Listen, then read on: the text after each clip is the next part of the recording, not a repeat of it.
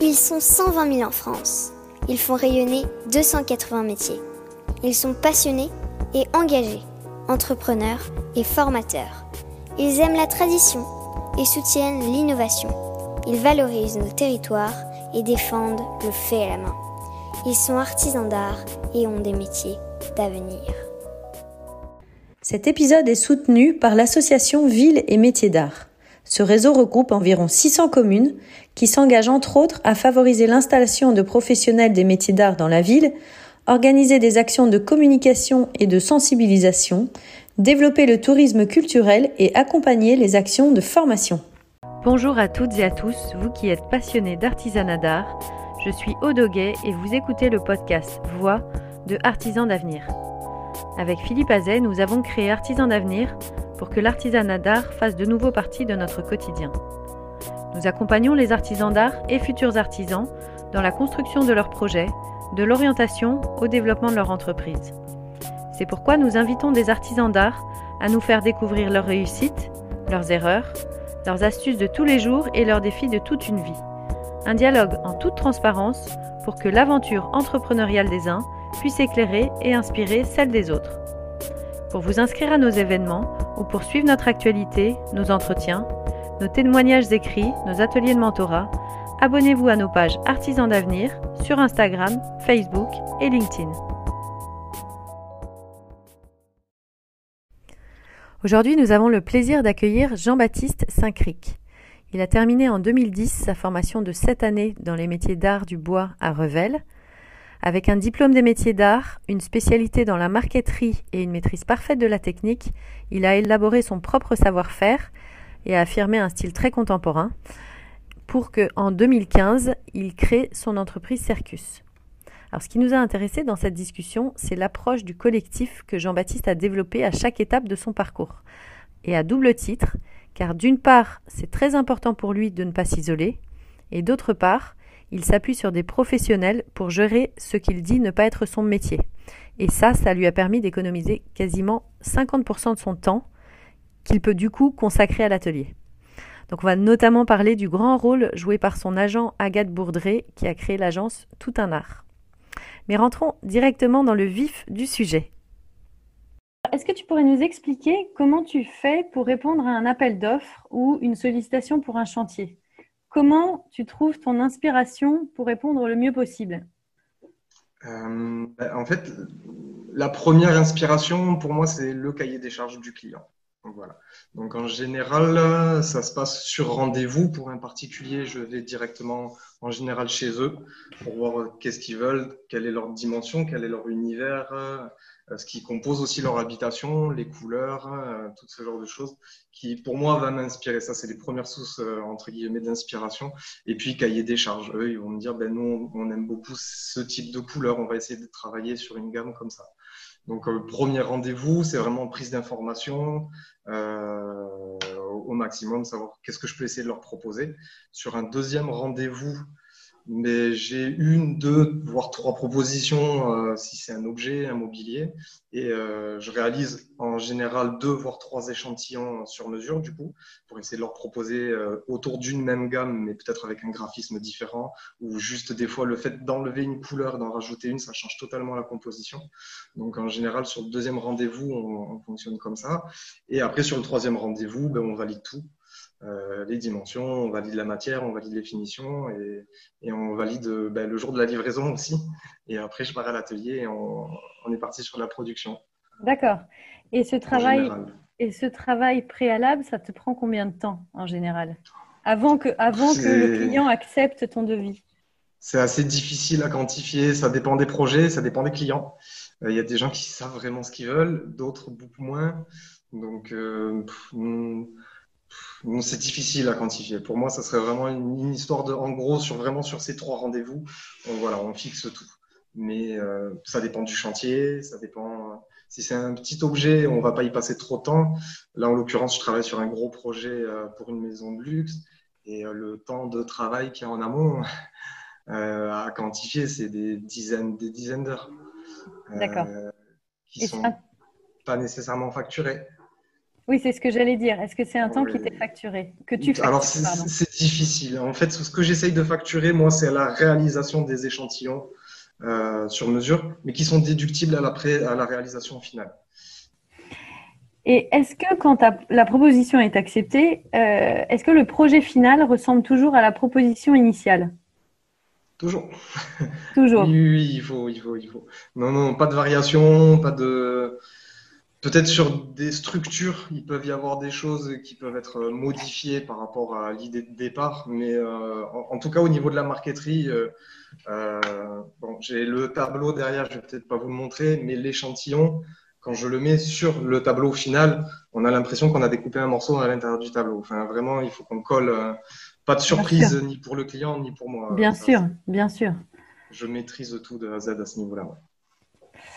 Et est-ce que c'est difficile de prévoir le temps de fabrication parce que tu as des projets qui sont quand même assez variés. Euh, peut-être que tu peux nous donner quelques exemples. Euh, est-ce que c'est difficile d'anticiper ce temps? C'est très difficile d'anticiper. Maintenant, je sais que moi, j'ai réussi à quantifier mon travail par rapport à une surface, c'est-à-dire au mètre carré.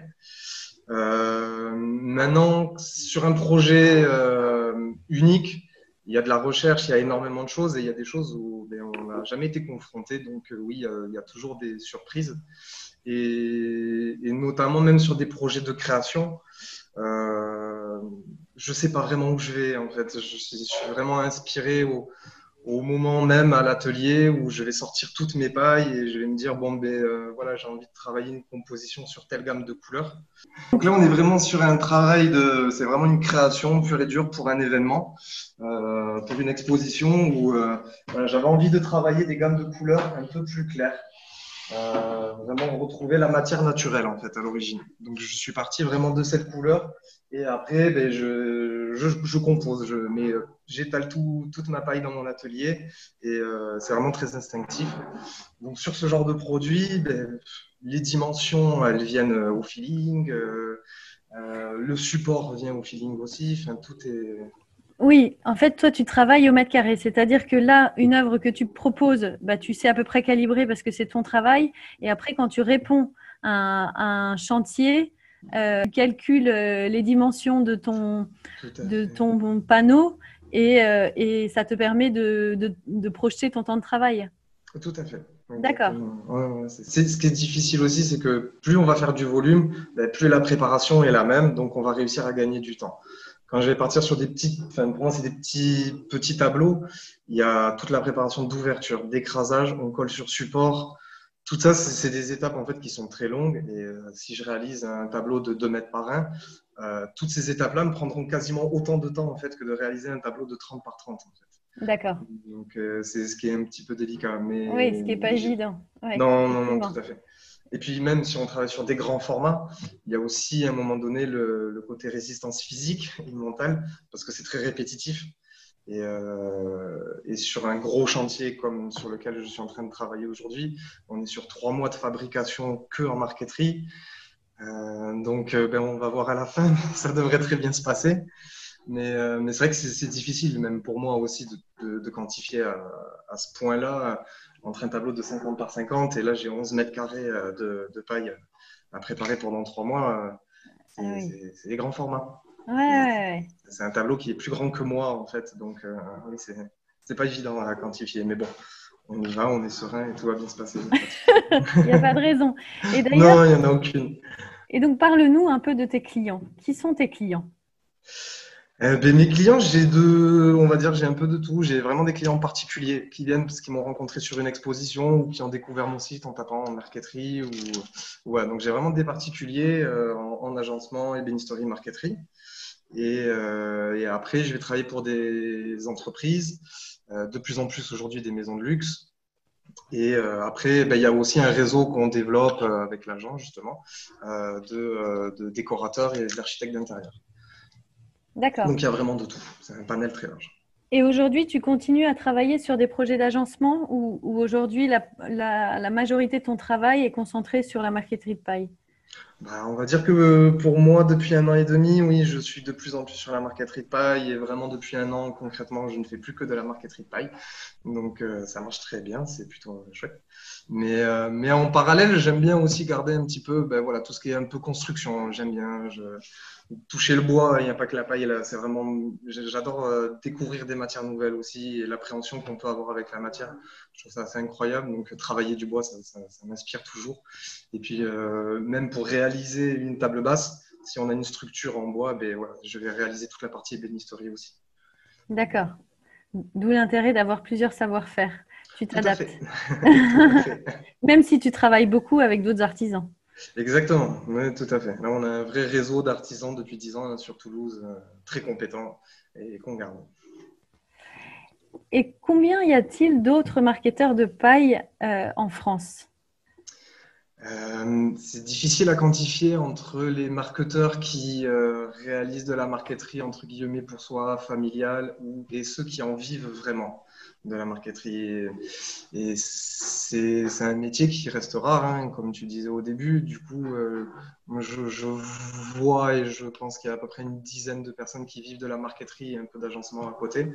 Et après, il y a une personne comme Lison de Cône qui est sur Paris, dont on n'a même plus besoin de, la présenter, ni elle et son savoir-faire, euh, qui vivent exclusivement de la marqueterie.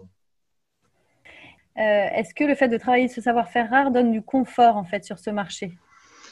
Du confort, non, j'irai pas forcément jusque-là parce qu'il y a rarement de gros projets qui tombent et justement, vu qu'on n'est pas nombreux, ça fait le tour euh, un petit peu des, personnes qui peuvent réaliser ce genre de projet. Donc, je dirais pas forcément que c'est euh, confortable et qu'on a plus de projets euh, que, que, sur un autre métier. Non, je ne suis pas forcément sûr. Ça vous arrive de vous passer des chantiers entre marketeurs de paille? Vous vous connaissez bien entre vous? Ben, On commence, enfin, moi c'est le début de mon activité aussi, donc euh, c'est un peu tout frais, mais euh, oui, on commence évidemment, les, les, on va dire que les 5-6 qui, qui tournent bien, on commence à avoir du réseau entre nous, on, se connaît, on s'est vu sur des salons, on se rencontre. D'accord. Euh, J'ai pas encore eu l'occasion de partager un gros projet euh, pour l'instant, mais euh, j'espère que ça va venir en tout cas avec euh, des personnes qui sont pour moi pas des concurrents en fait. On travaille, on fait des choses différentes. En collaboration. On n'a pas euh, la même touche, on n'a pas la même euh, patte, on n'a pas le même. Donc non, moi je ne me vois pas du tout comme des concurrents. Au contraire, je pense qu'on peut travailler ensemble et c'est une force en fait de travailler ensemble. Enfin moi je le vois vraiment comme une force en tout cas. Alors tu as un agent, Agathe Bourdré, qui a créé l'agence Tout un art. Est-ce que tu peux nous expliquer son rôle dans ton entreprise? Euh, ses rôles, parce qu'on travaille beaucoup sur plein de choses avec Agathe. Euh, on va dire qu'il y a vraiment une grande partie, au départ surtout, de démarchage commercial, euh, de démarcher justement des entreprises. Euh, il y a vraiment aussi, on développe aussi de plus en plus tout ce qui est communication autour des réseaux. Ça, c'est aussi ben, assez essentiel aujourd'hui. Euh, on a vraiment, euh, suivant les projets particuliers ou professionnels, et bien avec Agathe, on fait les rendez-vous ensemble autant que possible. Et après, on a tout le suivi. Avec Agathe, elle, elle réalise tout le suivi euh, euh des clients, euh, notamment là sur ce gros projet. c'est elle qui gère toute la partie commerciale et, et suivi client. Et moi, j'essaye de justement dégager du temps pour rester à l'atelier, fabriquer et produire. Donc ça, ça fait partie des choses, et puis le développement euh, de plus en plus sur l'international. Ça fait partie de ces cordes et c'est vraiment quelque chose qu'on est en train d'axer de plus en plus. Et, euh, et est-ce qu'elle a un rôle sur les chantiers eux-mêmes, une fois qu'ils sont lancés? Euh, ben Elle a le suivi. Elle a toujours le suivi. Euh, les clients majoritairement passent par elle maintenant, sauf quand il y a des problèmes, des problèmes, des questions techniques où là je traite en direct avec les clients. Mais en général, euh, sur les prises de rendez-vous, euh, sur le suivi, la gestion du chantier, en général, c'est elle qui traite avec les, les clients. D'accord. Et à quel moment tu as jugé pertinent de faire appel à elle? ben alors en fait, ça a été euh, entre guillemets un concours de circonstances et qu'on on, s'est rencontrés dans une coopérative d'entrepreneurs à Toulouse, sur le, laquelle euh, j'ai fait partie elle aussi. On s'est rencontrés comme ça.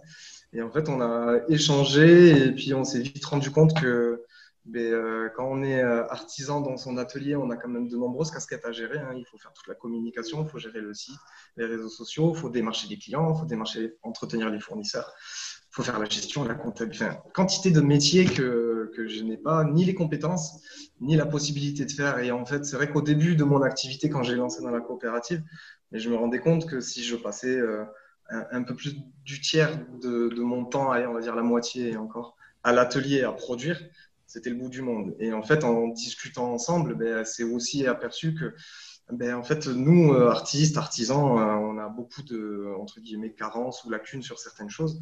Et nous, en fait, on travaille avec nos mains, on travaille avec notre cœur, notre passion. Et en fait, on peut pas tout faire. Et c'est vrai qu'en discutant, ben, euh, voilà, on a vu aussi toutes les casquettes multiples qu'elle pouvait avoir.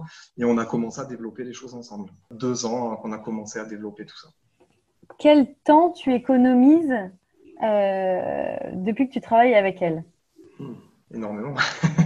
énormément, je dirais. Euh, bah, je disais avant, j'étais entre peut-être 40% à l'atelier. Aujourd'hui, j'y suis au moins à 80-90%. Après, il y a toujours la partie fournisseur, euh, il y a toujours un peu de démarchage. Euh, vraiment, l'entretien des fournisseurs. Mais après, non, aujourd'hui, je, vois que oui, je suis plutôt sur du 80-90% à l'atelier. Et est-ce qu'il y a d'autres personnes sur lesquelles tu t'appuies et qui t'apportent des compétences, qui t'aident à développer ton entreprise qui ne sont pas des artisans? Eh bien oui, je me suis rapidement entouré en fait de personnes euh, qui avaient leurs compétences à eux et des bonnes compétences, euh, notamment ben, pour réaliser tout ce qui était euh, site internet, toute la communication. Donc il faut trouver déjà un très bon graphiste avec qui je m'entends très bien. On a pu réussir à développer toute cette communication en charte graphique ensemble, qui a une grande sensibilité et des très bonnes compétences. Mais pour l'alimenter à lui, il faut aussi de très belles photos, de très beaux visuels qui reflètent aussi le travail euh, que je peux réaliser, entre guillemets, de, qualité. Euh, donc, trouver euh, une photographe très compétente qui a une sensibilité aussi.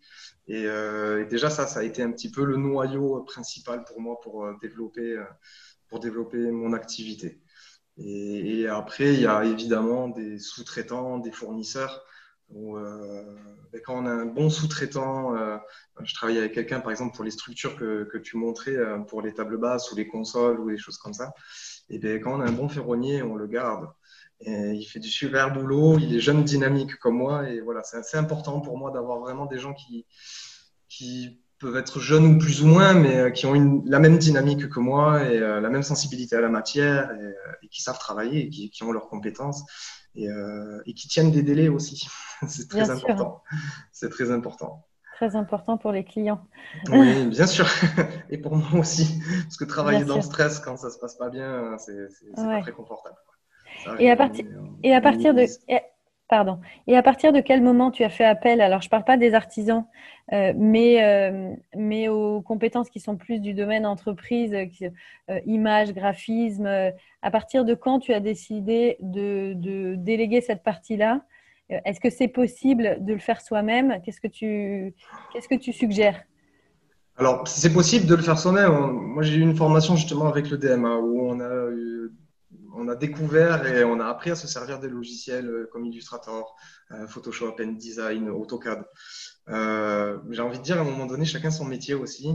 J'ai essayé, j'avais fait un blog, c'est très mignon, mais, mais non, à un moment donné, pour développer réellement l'entreprise, Surtout, je reviens sur le côté, c'est une image en fait. Une carte de visite, ça va être la première chose qu'on va donner à une personne. Et euh, il faut que ces outils-là reflètent aussi le travail qu'on peut réaliser derrière. Donc en fait, très rapidement, euh, je me suis rendu compte que ben, euh, ben, non, il faut des gens qui soient compétents dans ces domaines-là très rapidement. Et le travail avec des amis, j'ai essayé un peu, c'est très compliqué pour un tas de raisons. Donc du coup, je me cantonne à des gens professionnels, c'est leur métier, leur activité, et on travaille ensemble même dans la main. Oui, et tu t'y retrouves. Et je m'y retrouve complètement, mais c'est comme avec Agathe aujourd'hui, je m'y retrouve. Bien sûr, bien sûr. On fait un travail. En fait, il y a vraiment ce travail main dans la main aussi, parce qu'en dehors que ce soit, enfin, ce n'est pas pour moi juste des personnes qui vont travailler pour moi. On a réussi à développer une relation aussi euh, au fil du temps. Euh, on est plus que des partenaires, quoi. on est devenus un peu des amis, on se voit assez régulièrement, on entretient de vrais liens. Et c'est un plaisir de travailler avec des gens comme ça. Tout à fait, tout à fait. Et d'ailleurs, euh, on va y venir peut-être maintenant parce que dans, toutes les étapes de ton entreprise, finalement, tu t'es appuyé sur des collectifs d'artisans, sur avoir un statut coopératif. Est-ce que tu peux nous expliquer les initiatives collectives auxquelles tu as participé depuis le début de ta vie d'artisan? En fait, pour moi, c'était la dernière année de formation au lycée à Revel. On, a, on s'est rassemblé avec euh, d'anciens élèves qui venaient de sortir de la promo d'avant. Euh, on s'est rassemblé, on était une douzaine à peu près euh, d'artistes, artisans. on s'est dit, ben ouais, il y a quand même quelque chose à faire. On a une force, toutes et tous, avec des compétences complètement différentes. Mais si on s'associe, ben, déjà, on peut avoir un local commun, on peut partager nos outils, on peut partager nos savoir-faire. On n'est pas tout seul dans un atelier euh, à s'isoler. Donc très rapidement, en fait, on a monté ce collectif, l'atelier Folie Douce, euh, qui nous a permis aussi bah, de, de, montrer nos savoir-faire, euh, d'aller sur des expositions, notamment au Carrousel du Louvre, où enfin, on a fait Grenoble, on a fait plusieurs expos sur Paris, où euh, ben, voilà, on avait une force. On n'était pas juste euh, individuellement à présenter une chose. Non, on présentait quelque chose de très puissant parce que ben, on avait des choses complètement différentes, riches et variées. donc voilà, ça, ça a été le, la première force, on va dire, du collectif. Et après, c'est vrai que ben, il y a un moment donné, sur le développement de mon activité, je me suis un peu senti seul dans le sens, euh, c'était plus pour moi de la, tout ce qui était partie administrative euh, entre l'ébénisterie et la marqueterie, où la marqueterie, je vais être plus axé sur euh, sur un statut, on va dire, à la maison des artistes. Et concrètement, je ne peux pas faire de structure ni de ni d'ébénisterie. Donc, en gros, il aurait fallu la double casquette. Et euh, j'étais assez perdu à cette période-là entre les différents statuts. Je savais pas trop quoi faire. Et en fait, je me suis orienté. Euh, j'ai eu la chance de rencontrer euh, des personnes qui travaillent dans une coopérative d'entrepreneurs à Toulouse. Euh, et en fait, ils m'ont soutenu. Ils ont vu mon projet. Ils m'ont dit, ben oui, on va t'aider. C'est à la manière un peu d'une couveuse. Euh, ils m'ont aidé, ils m'ont fait des ateliers euh, de, gestion, de compta, de, communication aussi, savoir communiquer, savoir se vendre, ce genre de choses. Et puis, j'étais pas tout seul, j'étais épaulé, j'avais un conseiller. Quand j'avais des questions sur un chantier un peu compliqué, je l'appelais, je le mailais ou on faisait des rendez-vous et j'étais pas tout seul. Ça, c'était vraiment, enfin, pour moi, c'est quelque chose d'important aussi euh, parce que il y a beaucoup de choses à faire et on est vite submergé en fait par un tas de choses, surtout quand c'est pas dans nos compétences. Bien sûr. Euh, et en fait, oui, oui, ça m'a aidé à tenir dans le temps, sur la longueur, et euh, ça m'a aidé à en être là où j'en suis aujourd'hui. Et si on revient euh, à la folie douce, on était en quelle année? 2010. 2010. À la sortie du lycée. À la sortie de. D'accord.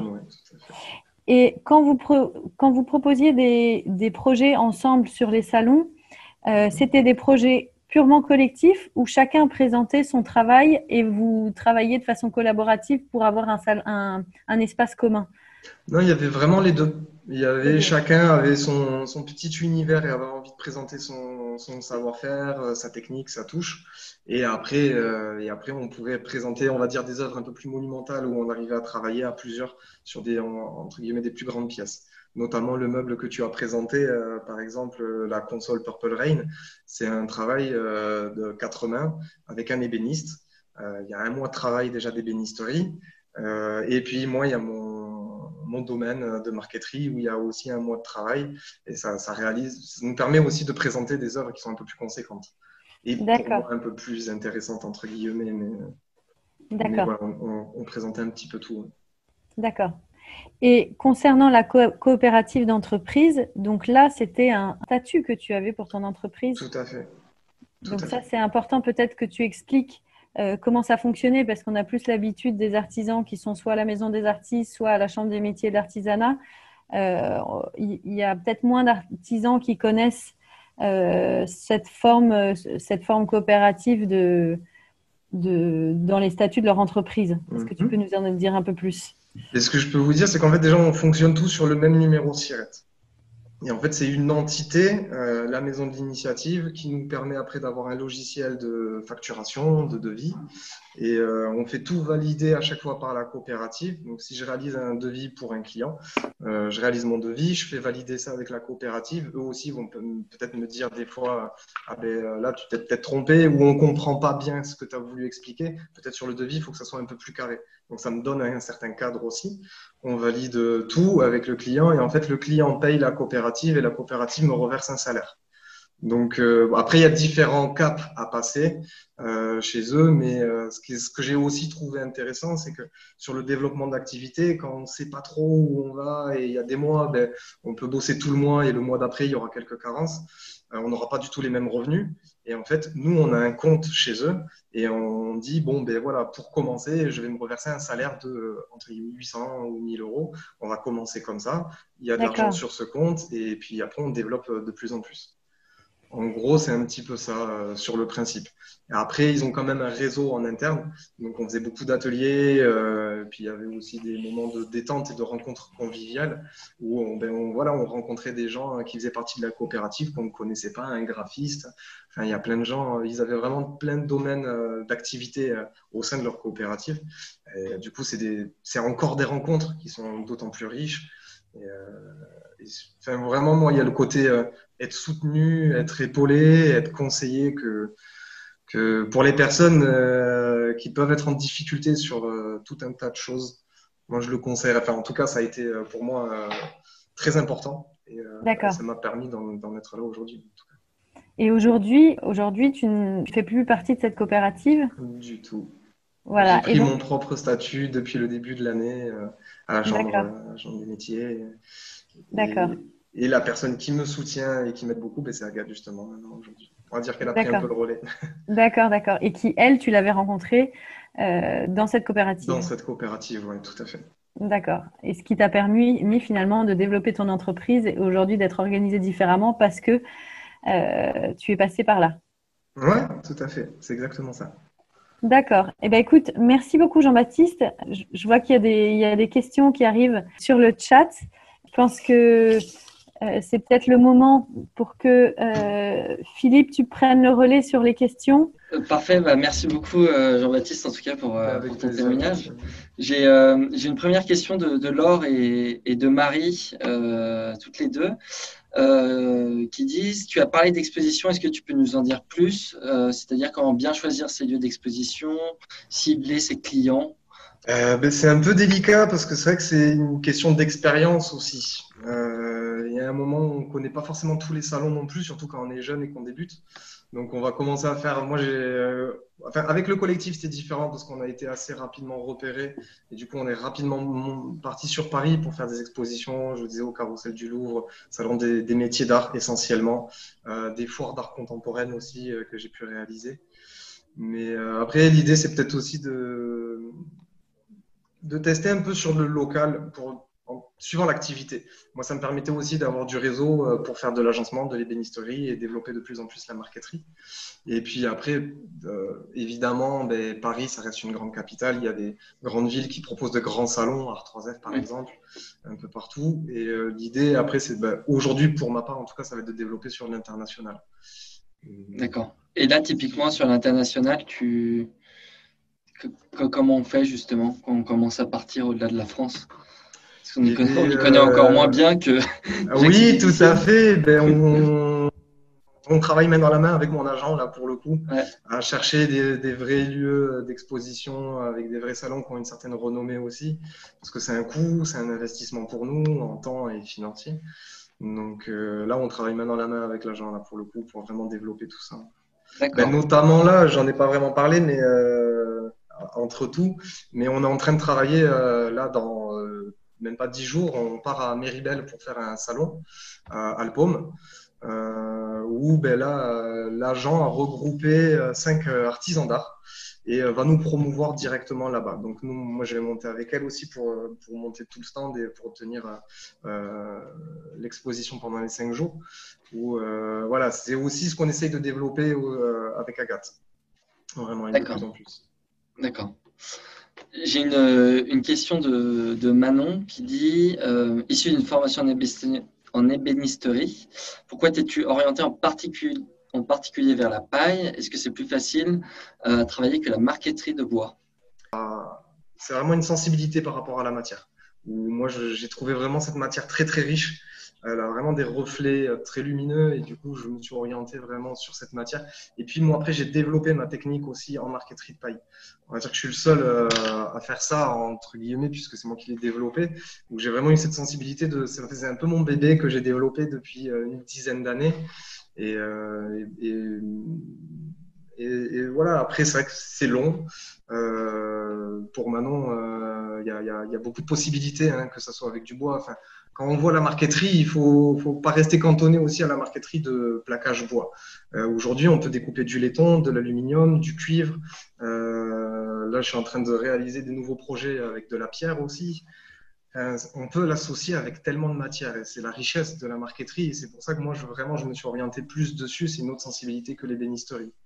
Très bien. Il y avait une question d'Audrey qui, qui, était assez proche, mais est-ce que euh, et tu es issu d'une famille d'artisans et est-ce que ta famille euh, t'a encouragé dans cette voie?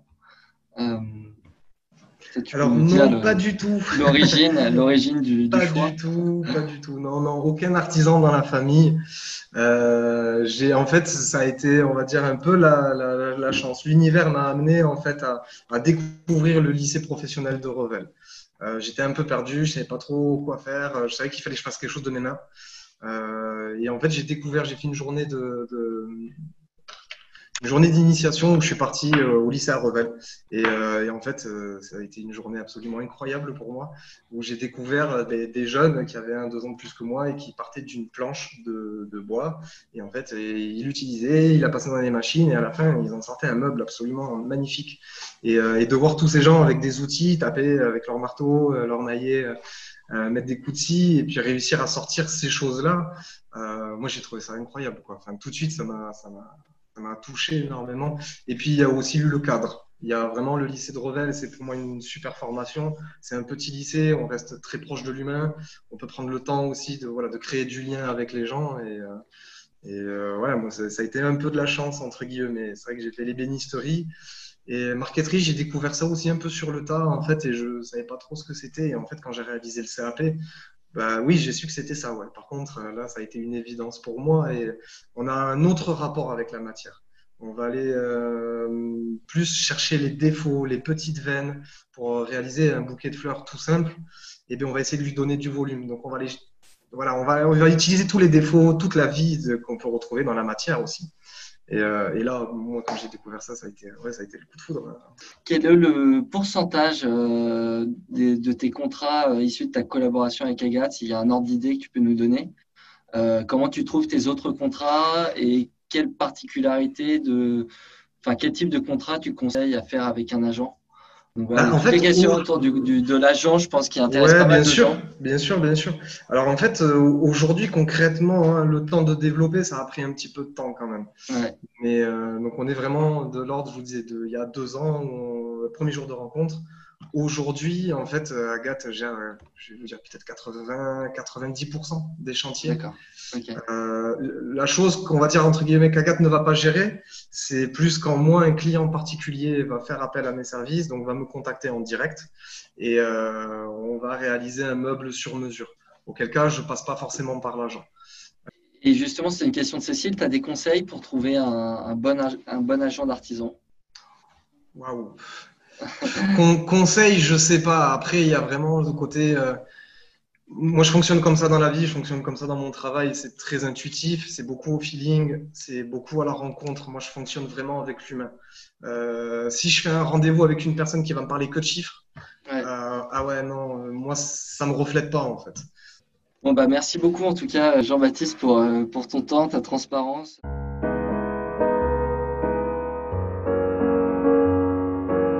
Et voilà, c'est terminé pour aujourd'hui. Nous espérons que vous avez passé un bon moment enrichissant.